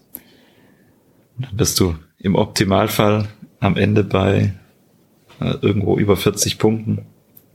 Wie viel, wie viel mehr, das kann auch keiner sagen, rauskommen und ich glaube sowieso nicht, dass es dann am Ende für die, für Platz 7 reichen wird denke ich auch nicht. Und zudem, was du auch nicht vergessen darfst, gerade Wolfsburg und Leipzig erwischt sie in einer englischen Woche, so, so dass man da eigentlich schon, äh, ich will es jetzt nicht komplett abschreiben von vornherein, aber ich schätze unsere Chancen da relativ gering ein. Das ist einfach, einfach weil wir für, für die englischen Wochen jetzt auch nicht den Kader haben, der, der, dass du qualitativ drei Spiele ähm, mit demselben Kader auf demselben Level machen könntest. Und denke, denke ich auch. Also irgendwo so um die 40 Punkte wird mal rauskommen und wahrscheinlich dann am Ende so auf Platz neun oder zehn landen. Und denke, damit können wir dann auch sehr zufrieden sein. Das wäre vollkommen okay, weil sonst äh, sind wir ja gleich schon wieder bei dem an, äh, äh, anspruchsvollen äh, Stuttgarter Publikum. Also äh, ja, oder generell die Einstellung. Also ist, glaube ich, ganz gut und eine gute Sache, wo man dann auch für den Sommer, sag ich mal, ähm, aufbauen kann oder jetzt einfach so langsam dann auch die Sicherheit hat, dass man eben jetzt halt mit ähm, Liga 1 für nächste Saison planen ähm, kann und man nicht bis ähm, Ende Mai Relegation oder so noch abwarten müsste. Also wie es jetzt ja auch schon ähm, vorkam in Stuttgart. Ja, das ist absolut. Und wie gesagt, ich hätte auch nichts gegen eine positive Überraschung. Das haben wir in dieser Saison auch schon das ein oder andere Mal erlebt, dass vor so, wenn man sich die nächsten Spiele mal angeguckt hat, so im Blog, dass man da immer zu dem Schluss kam, oh, jetzt kommen ja die richtig schwierigen Spiele. Da wird man ganz schlecht aussehen. Wie es dann am Ende aussieht. Also aus den nächsten drei Spielen haben wir in der Hinrunde sieben Punkte geholt. Das wäre, wenn das, wenn das wieder gelingen würde, sozusagen, da hat in der Hinrunde auch niemand damit gerechnet, dann, dann kannst du tatsächlich anfangen zu träumen. Ob es dann am Ende weiterhilft, ich glaube, man darf das auch nicht zu, zu sehr überhöhen, wenn dann immer, weil da auch so, das habe ich jetzt auch in den letzten Tagen immer wieder gedacht, dieses reflexartige, wenn irgendwo im VfB-Feld, VfB-Umfeld im Moment das Wort Europa oder generell das in den letzten drei, vier Jahren das Wort Europa fällt, das wird immer so damit impliziert, wenn man darüber schon zwei Sekunden nachdenkt, dann sind wir quasi wieder abgestiegen. das weiß ich nicht. Also ich traue da den aktuellen Verantwortlichen schon zu, dass die, auch wenn das am Ende gelingen sollte oder knapp verpasst wird, dass sie das realistisch einordnen zu wissen und da ihre Schlüsse draus ziehen. Und wenn es gelingt, traue ich auch einem Sven Missintat zu, dass er da den ein oder anderen Spieler vielleicht aus dem Hut zaubert, der auch vielleicht nicht viel Geld kostet und uns da in der Breite verstärkt. Also da bin ich eigentlich relativ entspannt, was das angeht. Und ich würde es einfach auf der Mannschaft einfach hoffen, dass sie jetzt noch paar ähm, gute Spiele machen, paar Punkte holen und einfach auch ähm, mit einem guten Gefühl einfach aus der Saison gehen. Also jetzt nicht so, dass du irgendwie jetzt noch, keine Ahnung, Niederlagenserie irgendwie hinlegst, auch wenn es dieses Jahr wirklich ja noch gar nicht, äh, oder diese Saison noch gar nicht gab, ja, dass man da einfach positiv ähm, rausgeht. Und was ich eigentlich dann immer oder noch am äh, mit am schadendsten finde, die komplette Saison, dass wir die Mannschaft einfach nie ähm, live im Stadion sehen konnte oder halt am Anfang die zwei äh, oder zwei Spiele, ja, wo es mal möglich war, aber sonst einfach, ja, dass die Mannschaft auch nie diesen Applaus und die Euphorie vielleicht auch mal gespürt hat, ähm, die es gab. Auch wenn es bei den Heimspielen in der Hinrunde vielleicht nicht unbedingt so gut gewesen wäre, aber trotzdem, ja, ich hätte doch verdammt viel äh, Bock gehabt, die Mannschaft mal live zu sehen, was so wissen wir alle, wird die nicht zusammenbleiben. Also irgendwelche Spieler gehen ja immer, kommen auch. Also was ja nicht unbedingt schlecht sein muss, aber gerade die Kombi mit Kalajdzic, äh, Silas, Gonzales, so in dieser Kombi mit Sosa etc. hätte ich schon mal sehr gerne ähm, live gesehen im Stadion. Das ist natürlich äh, wahnsinnig bitter so in der Gesamtkonstellation auch, dass gerade diese Saison auch noch so erfolgreich ist, wo wo du eigentlich gar nie ins Stadion kannst. Ja, also, da darf man gar nicht so genau drüber nachdenken. Obwohl ich jetzt gerade. Aber, aber du bekommst ja, äh, ich wollte das gerade ironisch anmerken, aber das hat jetzt doch zum, zum gerade, zu meinem Text gerade nicht gepasst, der relativ ernst war. Aber du kannst ja hier Ende April wahrscheinlich in Leipzig, wunderbare Auswärtsfahrt. Bis dahin ist dort schon wieder eine vollbesetztes Stadion erlaubt, dann kannst. Mal schauen. Ja, obwohl ich jetzt gerade, um vielleicht doch noch eine Sache zu sagen, auch was ich mit den Heimspielen schon gesagt hätte, vielleicht war es auch für die junge Mannschaft dann gut bei den ganzen Heimspielen, wo ähm, nicht gewonnen wurden in der Hinrunde, ähm, dass man da vielleicht ohne Zuschauer gespielt hätte, weil das hätte auch trotzdem auch mal so dann recht ungemütlich oder nicht so ungemütlich, wie wir es schon kannten, aber äh, ja, hätte vielleicht doch schon der ein oder andere Pfiff vielleicht schon mal gekommen. Also ja, aber ja, vielleicht ja. Äh, fahren wir, machen wir dann doch noch eine Gruppenreise nach Leipzig. Wo kann man buchen? Ja, ich, da muss man hier irgendwo, wahrscheinlich irgendwo in Österreich eine Hotline-Nummer wählen, dann kommt man direkt zum, zur Busreise. Aber, Auch die Zweitwohnsitz ja. in, in Leipzig. Aber ich glaube, da könnte man im Zweifel jemand finden, der dort wohnhaft ist. Aber ja, Vielleicht noch eine Ergänzung zu dem, was du gerade gesagt hast. Nicht nur die Heimspiele in der Hinrunde, sondern vielleicht war es in dieser Saison, so blöd sich das anhört, aber für die, aus, aus Sicht der Mannschaft, also das jetzt wirklich, da muss ich vorweg sagen, jetzt nicht aus Mitgliedersicht oder Fansicht, rein aus Sicht der Mannschaft, wäre das, glaube ich, eine relativ skurrile Situation zum Teil geworden, so gerade um den Jahreswechsel rum im Stadion, wenn wenn das Stadion ausverkauft und voll besetzt gewesen wäre. Weil ich glaube, das hätten einige Spieler nicht so wirklich zuordnen können, warum sie da gerade ein gellendes Pfeifkonzert empfängt, wenn sie Richtung Kurve laufen. Weil da wäre, glaube ich, die Stimmung derart aufgeheizt gewesen in diesem Zuge dieser ganzen Affäre um Hitzelsberger Vogt und Co. Das wäre wahrscheinlich tatsächlich eine sehr skurrile Situation geworden. Mit, mit der jungen Mannschaft, die da sportlich eigentlich überzeugt weil das hatten wir ja eigentlich in Stuttgart auch nie, dass quasi die Verantwortlichen derart in der Kritik standen, während es während sportlich eigentlich richtig gut läuft. Das war ja meistens beides dann negativ. Ja, ja. Wäre spannend ja. gewesen, auch wie es dann differenziert worden wäre. Ich glaube jetzt nicht, äh, also es ist auch nur hypothetisch gesagt, wenn die Mannschaft in die Kurve gegangen wäre nach dem Sieg, dass die ausgeführt wurden, aber die ganze komplette Stimmung wäre vor allem auch vorm Spiel extrem hitzig äh, ja. gewesen. Nee, das war jetzt, also, das war jetzt auch ja, ein bisschen plakativ, okay, aber ich sage jetzt mal so, wenn dann nach, nach Spielende, man hat es ja schon in Stuttgart dann ab und zu erlebt gehabt, wenn wenn die Stimmung so war, wie es jetzt halt sicher auch gewesen wäre. Wahrscheinlich eher so, wie man es fast noch nie erlebt hätte.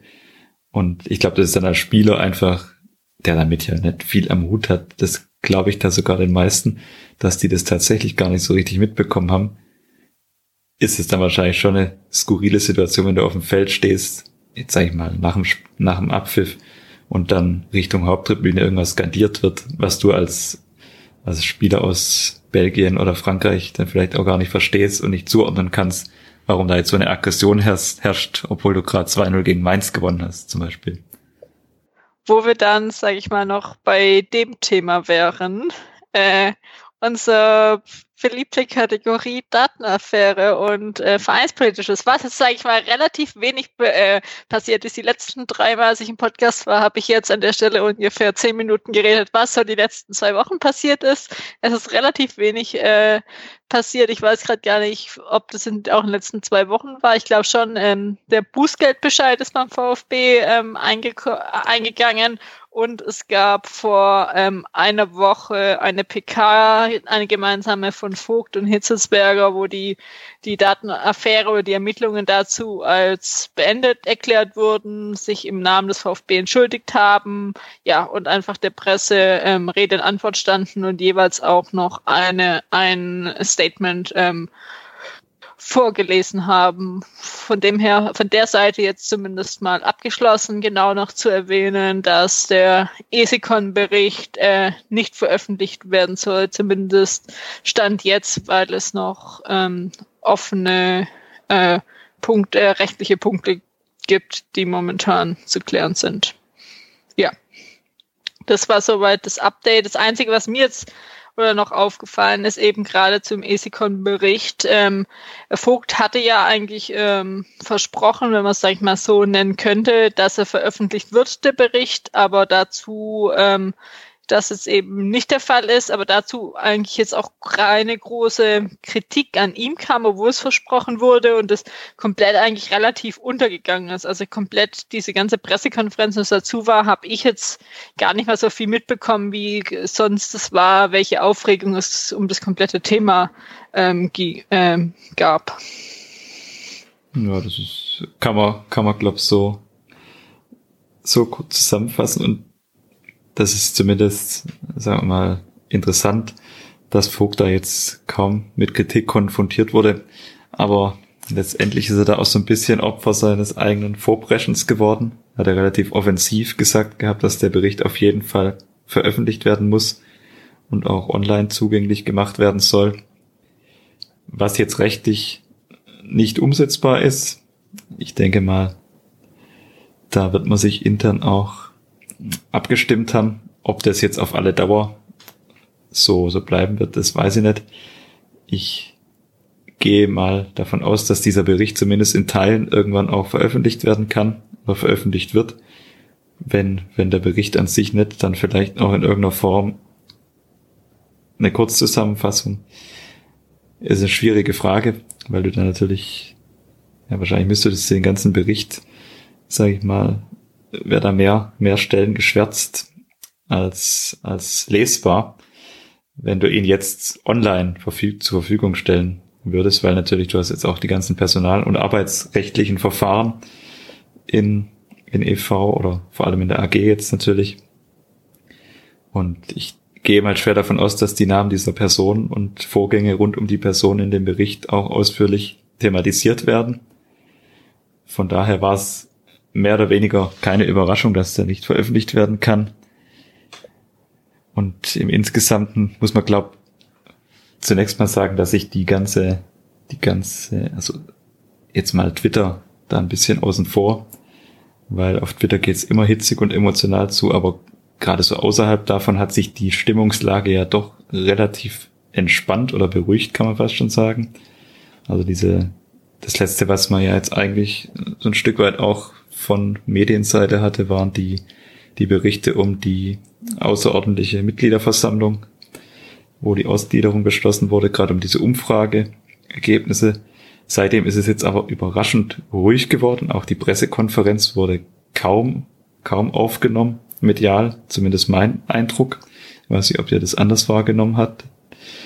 Aber insgesamt scheint sich die Lage irgendwie so ein bisschen entspannt zu haben und da läuft das Ganze jetzt so ein bisschen rein, dass Vogt hier eigentlich ja für sein hat sie das ja auch öffentlich quasi so proklamiert hat, dass dieser Bericht auf jeden Fall schnellstmöglich veröffentlicht werden muss. Da jetzt, ja, klein beigeben ist das falsche Wort, aber das auch nicht erfüllen kann. Und davon öffentlich, ja, kaum, kaum kritische Stimmen jetzt da eigentlich da sind. Das läuft also komplett einfach das Thema aus. Es war jetzt ja nicht nur die zwei Wochen, sondern auch davor schon, wenn da was war, also auch wo der Bußgeldbescheid dann zurück gestellt wurde und auch die anderen Themen, das ist ja echt wirklich extrem ausgelaufen. Und ist auch gerade, also es gibt ja immer noch Punkte, über die man wirklich diskutieren könnte und vielleicht auch hinweisen könnte, auch gerade Zusammenarbeit ähm, Vogt und Hissesberg, also da stehen ja wirklich äh, eigentlich immer noch die krassen Vorwürfe im Raum äh, von den beiden offenen Briefen. Es wurde ja gesagt, sie reden miteinander so, aber es wurde es auch nie wirklich konkret eingegangen und eigentlich, also als Außenstehender ist mir eigentlich immer noch der Stand, dass immer noch die gleiche Situation herrscht wie ähm, Ende Dezember, als die Briefe ähm, erschienen sind. Und jetzt scheint aber plötzlich wieder alles gut zu sein. Und die wurden ja, es wurden ja auch die Fragen gestellt dazu auf der Pressekonferenz, aber also für mich zumindest zufriedenstellend waren ähm, die Antworten nicht. Also da war schon viel zu sehen, dass es vielleicht wieder eher jetzt heruntergespielt werden soll. Wenn es wirklich auch so intern jetzt klappt und so, würde mich freuen. Aber irgendwie, weiß nicht, vielleicht bin ich da auch einfach zugebranntes Kind in Sachen VfB. Den Eindruck hatte ich allerdings auch, also im Speziellen jetzt auf der PK hast du halt gemerkt, keiner will sich wirklich so richtig zum anderen bekennen oder auf der, zu der Zusammenarbeit. Der, wenn die Fragen konkret gestellt wurden, dann wurde das Ganze eher ausweichende beantwortet. Ich sage jetzt einfach mal professionell, so, ja, es ist halt jetzt so und müssen wir jetzt halt machen. Ähm, und ähm, ja, zu, zu dem anderen Dings, den Eindruck habe ich auch, dass es halt jetzt, nachdem, es sind ein paar Köpfe gerollt, es, äh, es wurde ein Bußgeld ausgeteilt und ich glaube, da, damit war das Thema für viele schon im Kopf abgehakt, der, das Ganze, das Dings. Hier, irgendwie der Verein beziehungsweise die AG hat jetzt eine Strafe, so die eine oder andere personelle Konsequenz wurde gezogen, wobei es meiner Meinung nach immer noch nicht äh, weit genug ging.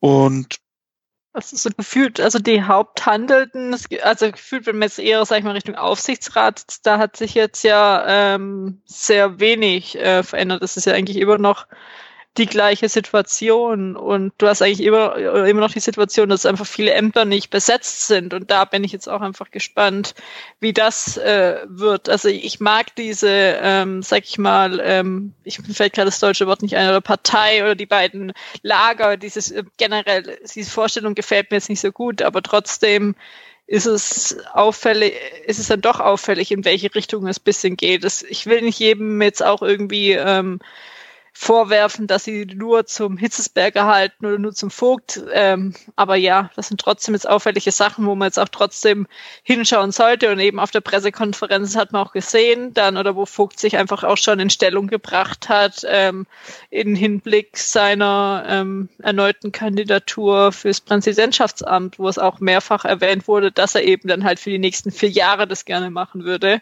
Aber ähm, Stand jetzt zumindest ist er auch noch nicht aufgestellt. Also ich glaube nicht, dass es nicht passieren wird, dass er nicht aufgestellt wird. Aber ähm, ja, da ist eben noch im Juli steht eine Wahl vor der Haustür. Exakt den Eindruck hatte ich auch, dass ähm, er sich da relativ sicher ist, dass er wiedergewählt wird, egal gegen wen er da antritt. Ähm, ich würde mal abwarten, je nachdem, was der Vereinsbeirat macht, wobei der ja jetzt auch, ähm, ich glaube, eher pro Vogt in der aktuellen Besetzung ist ähm, und äh, mit Sicherheit dann auch nochmal einen Kandidaten aufstellt, der vielleicht ähm, entweder ein krasses Gegenstück zu ihm ist äh, und dadurch unwählbar ist oder, oder halt mehr oder weniger dasselbe und dann gewinnt halt die Sympathie, weil ein Vogt kennt man ja schon. Ich glaube, wie gesagt, also ich glaube, da kann er sich fast sicher sein, auch dass, dass er da gewählt wird. Kann ich mir ehrlich gesagt Stand heute, da müsste wirklich ein Kandidat noch auftauchen oder vom Vereinsbeirat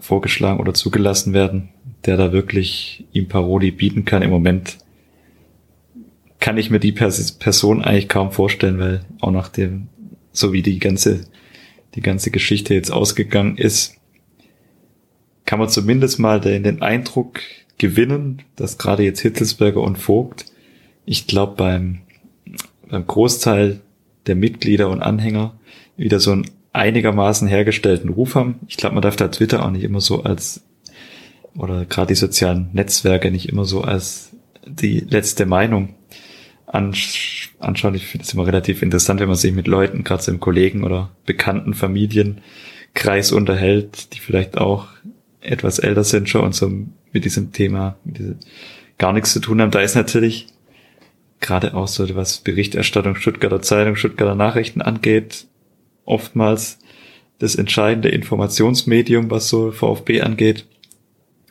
Und da ist es ja schon deutlich ruhiger geworden. Und ich glaube, gerade in der, in der Gruppe, da ist auch so ein bisschen, wenn man da aktuell mal eine Umfrage machen würde, könnte ich mir gut vorstellen, dass dort die einhellige Meinung eher sein wird, vermute ich mal, dass, dass beide Parteien das auch zusammen wieder hinbekommen, weil es gab ja eine gemeinsame Pressekonferenz, wenn man sich damit dann auch nicht, nicht näher beschäftigt, ja, das, das ist halt einfach, entsteht, glaube ich, relativ schnell der Eindruck, das wollte ich vorher sagen, wenn, um sich das ja immer so ein bisschen vorstellen, dieser Konflikt wäre jetzt nicht beim VfB passiert, sondern bei, ich sage jetzt mal, wir hatten es heute schon ein paar Mal genannt, Eintracht Frankfurt, und du verfolgst es als VfB-Fan vielleicht immer wieder mal am Rande, weil es dann auch deutschlandweit berichtet wird, dann ist wahrscheinlich auch irgendwann die Sättigung so groß bei dir selber oder auch bei Leuten, die das halt nicht, die nicht äh, 23 Stunden am Tag gedanklich mit dem VfB verbringen,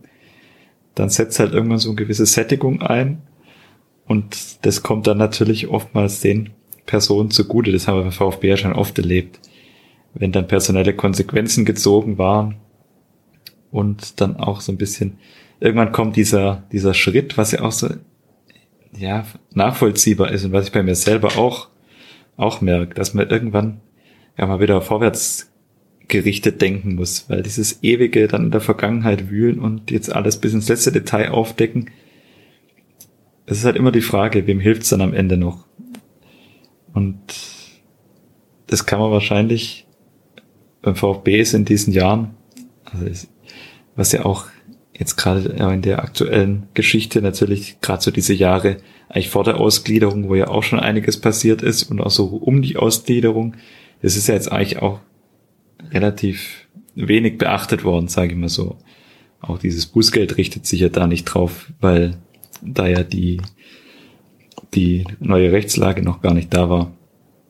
Und da könnte man sicher noch, wahrscheinlich noch jahrelang Dinge aufdecken, aber da wird sich, und das prognostiziere ich jetzt einfach mal so, wird sich wahrscheinlich zeitnah auch die Mehrheit der Mitglieder dann dafür eher aussprechen, dass man wieder den Blick nach vorne richtet. Ob das dann immer richtig ist, kann man, das sei dahingestellt.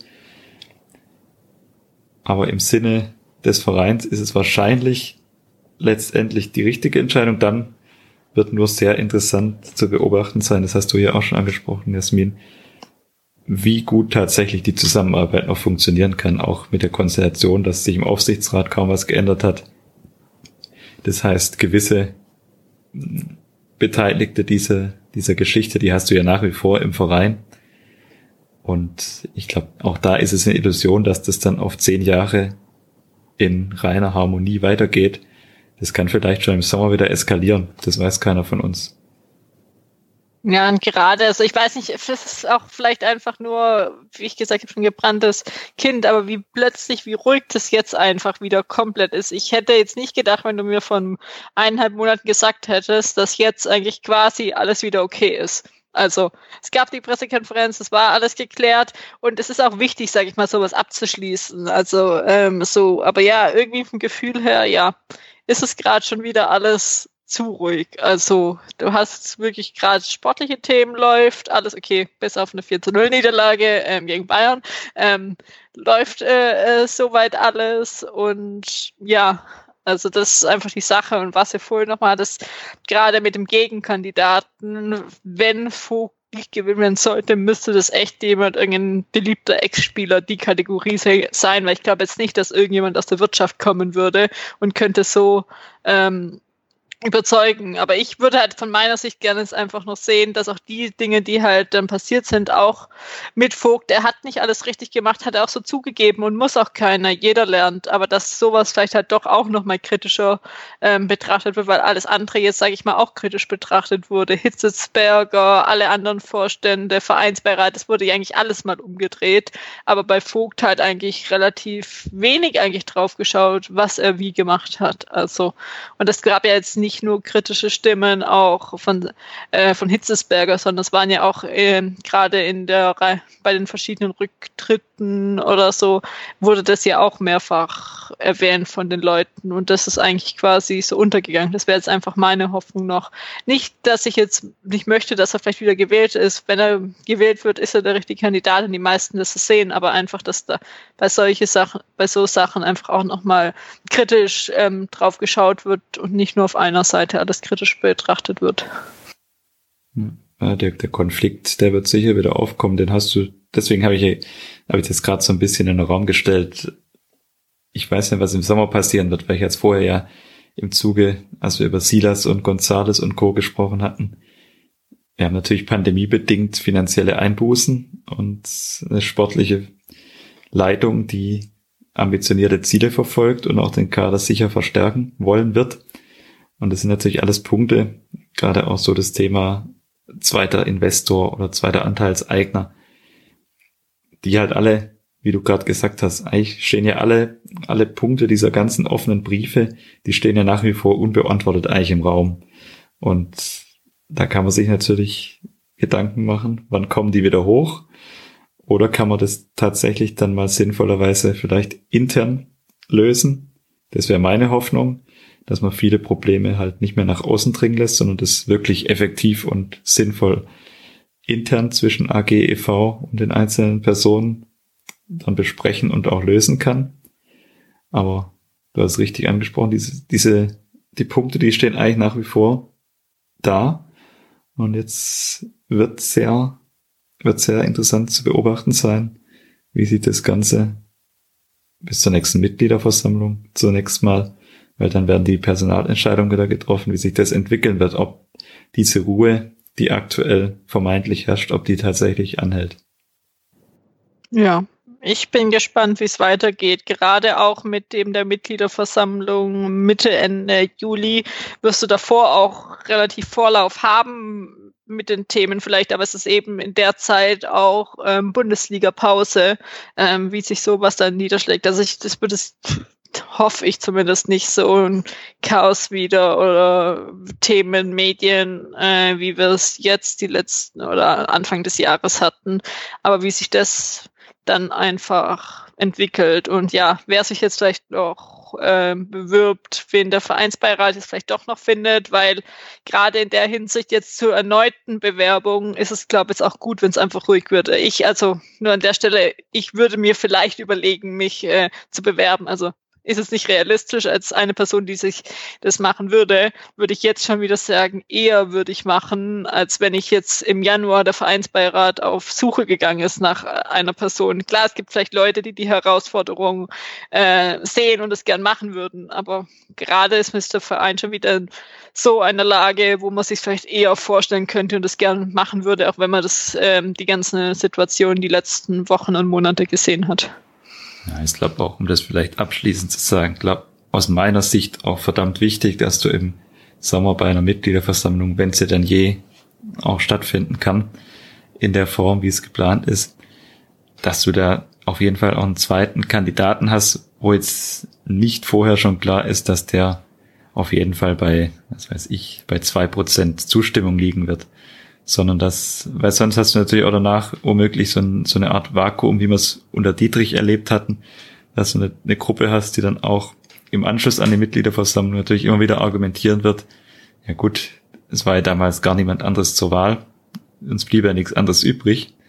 Deswegen wäre, glaube auch im Interesse von Klaus Vogt nicht ganz unwichtig, wenn zweiter geeigneter Kandidat gefunden werde, werden würde und dann eben eine demokratische Abstimmung gibt. Und dann gehe ich auch davon aus, dass Klaus Vogt wieder als Präsident gewählt wird. Aber wie gesagt, das wäre, wäre glaube ich für, für den Gesamtverein und auch für die AG nicht ganz unwichtig, dass, dass da eben nicht so eine Art One-Man-Show dann passiert wie, wie damals unter Dietrich, dass du halt quasi zustimmen kannst oder ja, sonst bleibt dir eigentlich nichts übrig. Und wenn dann auch Vogt bleiben sollte, kann es, also wenn die äh, handelnden Personen vernünftig miteinander umgehen, kann das äh, auch gut sein, weil du eben dann äh, verschiedene Blickwinkel und Meinungen in einem äh, Verein AG hast. Es muss halt nur vernünftig miteinander umgegangen äh, werden und das auf einer menschlichen Ebene alles passieren. Und dann ist das, kann das eigentlich gut sein, weil du dann eben mal eine Situation hast, die der VfB selten hatte, ähm, dass es auch mal interne Diskussionen gab und vielleicht Leute auch mal auf Sachen schauen, äh, was vielleicht gut ist und nicht in dem Fall jetzt einfach sportlich alles machen und tun können, was sie wollen. Also es kann auch zum Vorteil vom VfB sein. Ja, wie gesagt, es muss halt nur der richtige Umgang zwischen allen handelnden Personen gefunden werden. Ja, das ist ja das Entscheidende. Der Umgang muss halt der richtige sein. Das war halt absolut nicht mehr gegeben. Dass es Reibungspunkte gibt, das ist ja völlig klar. Das ist ja auch in gewisser Weise gut bei einem in einem Umfeld von einem Fußballverein, dass da immer unterschiedliche Meinungen geben wird. Das sieht man, glaub, da muss man nur in ein Fußballstadion gehen, wenn wieder Zuschauer zugelassen sind. Also Fußball ist halt einfach emotional und das trägt sich auch auf eine Funktions Funktionärsebene. Da wird es immer, immer verschiedene Meinungen, verschiedene Ansichten geben. Aber wie gesagt, das Ganze, wie du gerade gesagt hast, sollte halt auf einer vernünftigen Basis und auf einer vernünftigen Ebene besprochen werden. Und wenn möglich nicht via Bildzeitung und Stuttgarter Nachrichten, sondern dann vielleicht halt intern und dann kann man danach eine gemeinsame Lösung präsentieren. Das sollte das Credo sein, eher ich finde es auch wichtig, dass das eben äh, da ist, weil ähm, was du halt so äh, nicht gebrauchen kannst, ist quasi eine Stimmung wie, wie zu Dietrich-Zeiten, wo quasi alle, äh, alle Entscheidungen einstimmig getroffen werden. Aber du siehst ja, wohin es sich führt. Ähm, du hast niemanden, der da widerspricht oder diejenigen, die widersprechen, ähm, das Dings werden vom Hof gejagt. Das bringt, das bringt dich jetzt als Verein oder als AG auch nicht unbedingt weiter. Und äh, das, wie gesagt, da musst, da musst du halt damit klarkommen, müssen sich alle Parteien eben damit ein, äh, anfreunden, aber dann eben auch vernünftig miteinander umgehen. Ich, ich denke, das ist dann am Ende das Beste für einen Verein und für die AG. Das ist ja auch schon so, wo jetzt gerade bei mir, bei dir einfach aufgefallen ist, dass man inzwischen halt echt noch mal viel krasser unterscheidet, das ist der Verein und das ist die AG. Also ich sag mal, dieses Denken hatte ich zumindest nicht bis letzten Herbst so, wo du halt wirklich das unterschieden hast. Vogt als Verein hat das gemacht, auch wenn er bei AG äh, Vor, ähm, Aufsichtsratsvorsitzender ist und das hat die AG gemacht. Also das war, dass das vielleicht einfach dann auch nicht mehr so in den Köpfen ist, weil am Ende ist es immer noch der VfB und nicht AG oder Verein. Also das würde ich mir auch noch wünschen, dass das vielleicht dann eigentlich auch wieder verschwimmt, auch wenn es eigentlich zwei unterschiedliche Institutionen sind. Das sollte sich vor allem nicht dahin entwickeln, dass man sich gegenseitig Vorwürfe macht. AG wirft EV vor, was EV versäumt hat und EV sagt, dass die AG das und das nicht erledigt hat und da Missstände hat. Das ist natürlich da Worst Case, weil dann hast du ja wirklich, also wenn sich quasi eine, eigentlich eine Einheit, wie du es gerade gesagt hast, der VfB als Deckmantel sozusagen, wenn sich unter diesem Deckmantel die einzelnen, die einzelnen Abteilungen sozusagen bekriegen, das ist ja wirklich, dann ist ja eben das, was wir jetzt über den Jahreswechsel erlebt haben und das kann, das bringt niemand weiter.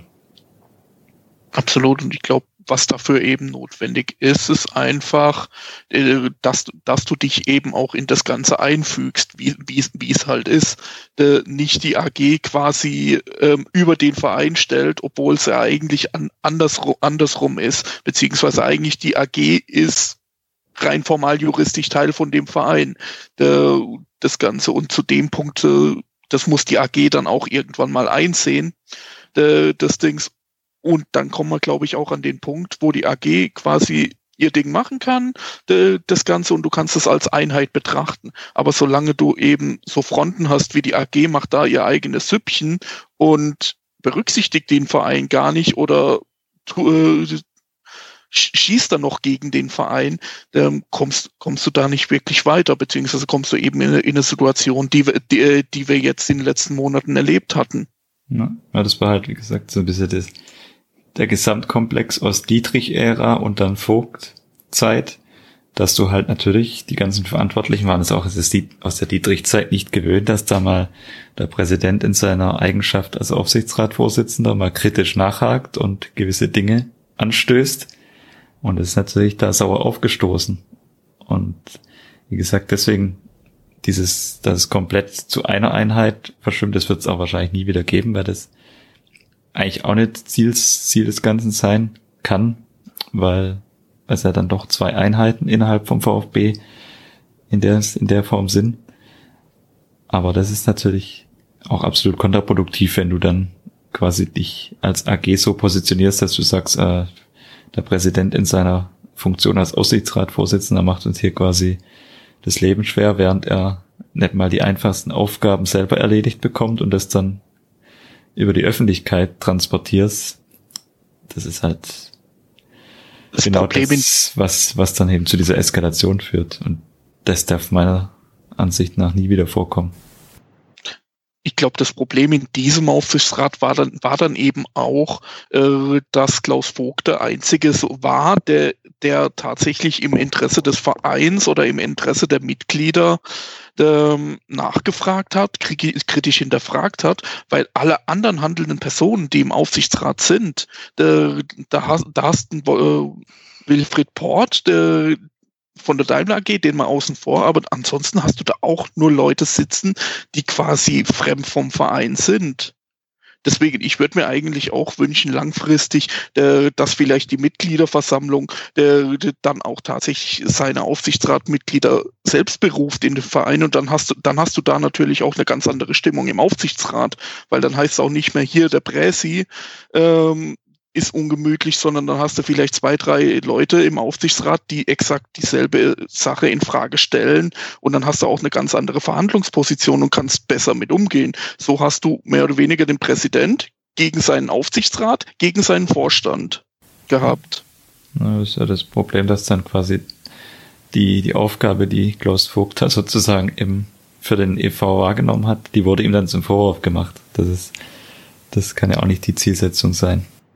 Ja, und ich glaube, halt generell ist es auch noch, auch wenn es nicht unbedingt sein sollte, auch noch eine Findungsphase, weil du überlegst, wie viele Jahre gab es nur den VfB als Verein und jetzt mit der Ausgliederung, das ist auch noch nicht so lang her, doch die Leute es alles auch finden müssen, die Rollen. Man merkt jetzt ja auch, dass der Vereinsbeirat in den kompletten Aufgaben vielleicht auch noch ein, zwei ähm, Änderungen ähm, benötigt. Und dann hast du halt auch noch mit was dazu kommt halt noch zum einen mit Hitzesberger eine relativ junge Person und auch mit Vogt jemand, der gerade in dem Umfeld gerade auch das erste Mal agiert, jetzt seit bisschen über einem Jahr. Also das ist ja auch was, oder fast zwei Jahre dann, aber ähm, ist ja auch eine neue Rolle für auf den verschiedensten Bereichen, in den verschiedensten Bereichen einfach.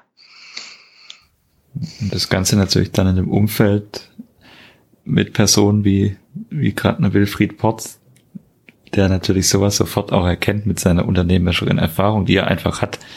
Man kann ihn jetzt persönlich, kann man von ihm halten, was man mag, aber die wird er sicher haben. Und wenn dann solche Personen auch noch in so ein Umfeld kommen, das macht die Sache dann natürlich nicht, nicht wirklich einfacher, weil solche Personen natürlich auch genau wissen, wie sie gewisse Dinge ausspielen können. Also das, das ist sicher einer dieser Punkte, gerade dieser offene Brief von Hitzelsberger, den hätte er wahrscheinlich ja, von sich aus, weiß ich, ich kann es nicht beurteilen, ob er den genauso formuliert und abgeschickt hätte.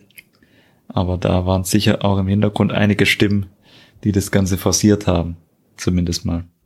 Und du bist ja auch noch immer in, trotzdem noch in einem Fußballumfeld. Wenn du jetzt nur vergleichen würdest, irgendeine gleiche Größe äh, von AG Umsatz oder nach wem du es auch immer rechnest, ähm, irgendwie Industriebetrieb, sonst wie würde kein Mensch interessieren. Und beim VfB oder Fußball hast du halt noch x tausend Leute, die draufschauen, plus die Emotionen vom Fußball, was gerade bei so Sachen, das vielleicht dann doch von mir ist auch intern klären zu wollen, auch nicht unbedingt das dann einfacher macht, weil wir reden drüber, andere reden drüber, andere schreiben drüber, ähm, dann können die es vielleicht intern auch nicht machen, weil wir jetzt wieder äh, dann irgendwie Sachen fragen und was das Ganze vielleicht auch noch erschwert. Auf der anderen Seite aber auch gut, dass man auf solche Sachen schaut. Also ja, zwei äh, schneidiges Gleis. Ja, das ist klar. Ich glaube, so eine AG mit so einem Jahresumsatz mit derart großem öffentlichen Interesse, die findest du wahrscheinlich außerhalb vom Fußballgeschäft eher selten. So, dann haben wir auch das Thema jetzt soweit mal besprochen von Bayern bis jetzt dahin. Es ist auch noch ähm, jetzt gerade ähm, eineinhalb Wochen Länderspielpause, sind auch verschiedene ähm, Spieler ähm, abgestellt äh, worden. Manche, ähm, ja, da gehen wir jetzt nicht mehr im Detail drauf ein. Es ist schön, dass manche zum, das erste Mal berufen wurden, zum Beispiel Mafropanos, das erste Mal in der A-Nationalmannschaft und auch Klimovic darf in die, bei den Gruppenspielen der U21 EM jetzt mitwirken. Sonst sind noch ähm, auch noch ein paar andere ähm, Spieler unterwegs. Ein paar andere wurden auch pandemiebedingt nicht abgestellt. Ja, das soweit so kurz Mal schauen, äh, wie zurückkommen. Ich hoffe, alle kommen gesund zurück. Momentan in der momentanen Situation einmal kreuz und quer oder ein paar Mal kreuz und quer durch Europa zu reisen. Vielleicht nicht unbedingt das, was man bräuchte, aber ja, das ist auch so eine Seite des Fußballs, dass sich sowas dann einfach nicht nehmen lässt. Ja, hoffen wir, dass alle gesund zurückkommen, auch unverletzt zurückkommen und dann dem VfB in den letzten acht Spielen helfen können, um die Saison gut abschließen zu können. Ich würde es mal den Teil überspringen, dass wir Werder tippen, weil für mich ist es gefühlt noch sehr weit hin und würde mich dann schon äh, bedanken, dass ihr beiden dabei wart. Ähm, natürlich ähm, Jens, aber auch Christian, wo ihr auf Twitter finden könnt unter ad18 äh, doch 18 Sauron 93, sorry. Und ja, uns findet ihr weiterhin in den sozialen Medien auf Facebook, Twitter, Instagram, auf allen Plattformen und Apps, die Podcasts ähm, haben. Und uns hört ihr dann auch nach der Länderspielpause wieder mit dem Schlussspurt dieser ja sehr bewegenden Saison aus unterschiedlichen ähm, Gesichtspunkten, sei es der verspätete Start, komplette Corona-Situation, dann eben noch den komplette vereinspolitische Themen beim VfB wieder und wieder zurück in der Bundesliga. Ja, gibt auch sicherlich die letzten Wochen dann noch genug zu besprechen. Damit nochmal danke euch beiden und bis bald. Tschüss. Bis bald. Bis bald. Vielen Dank, dass ich dabei sein durfte.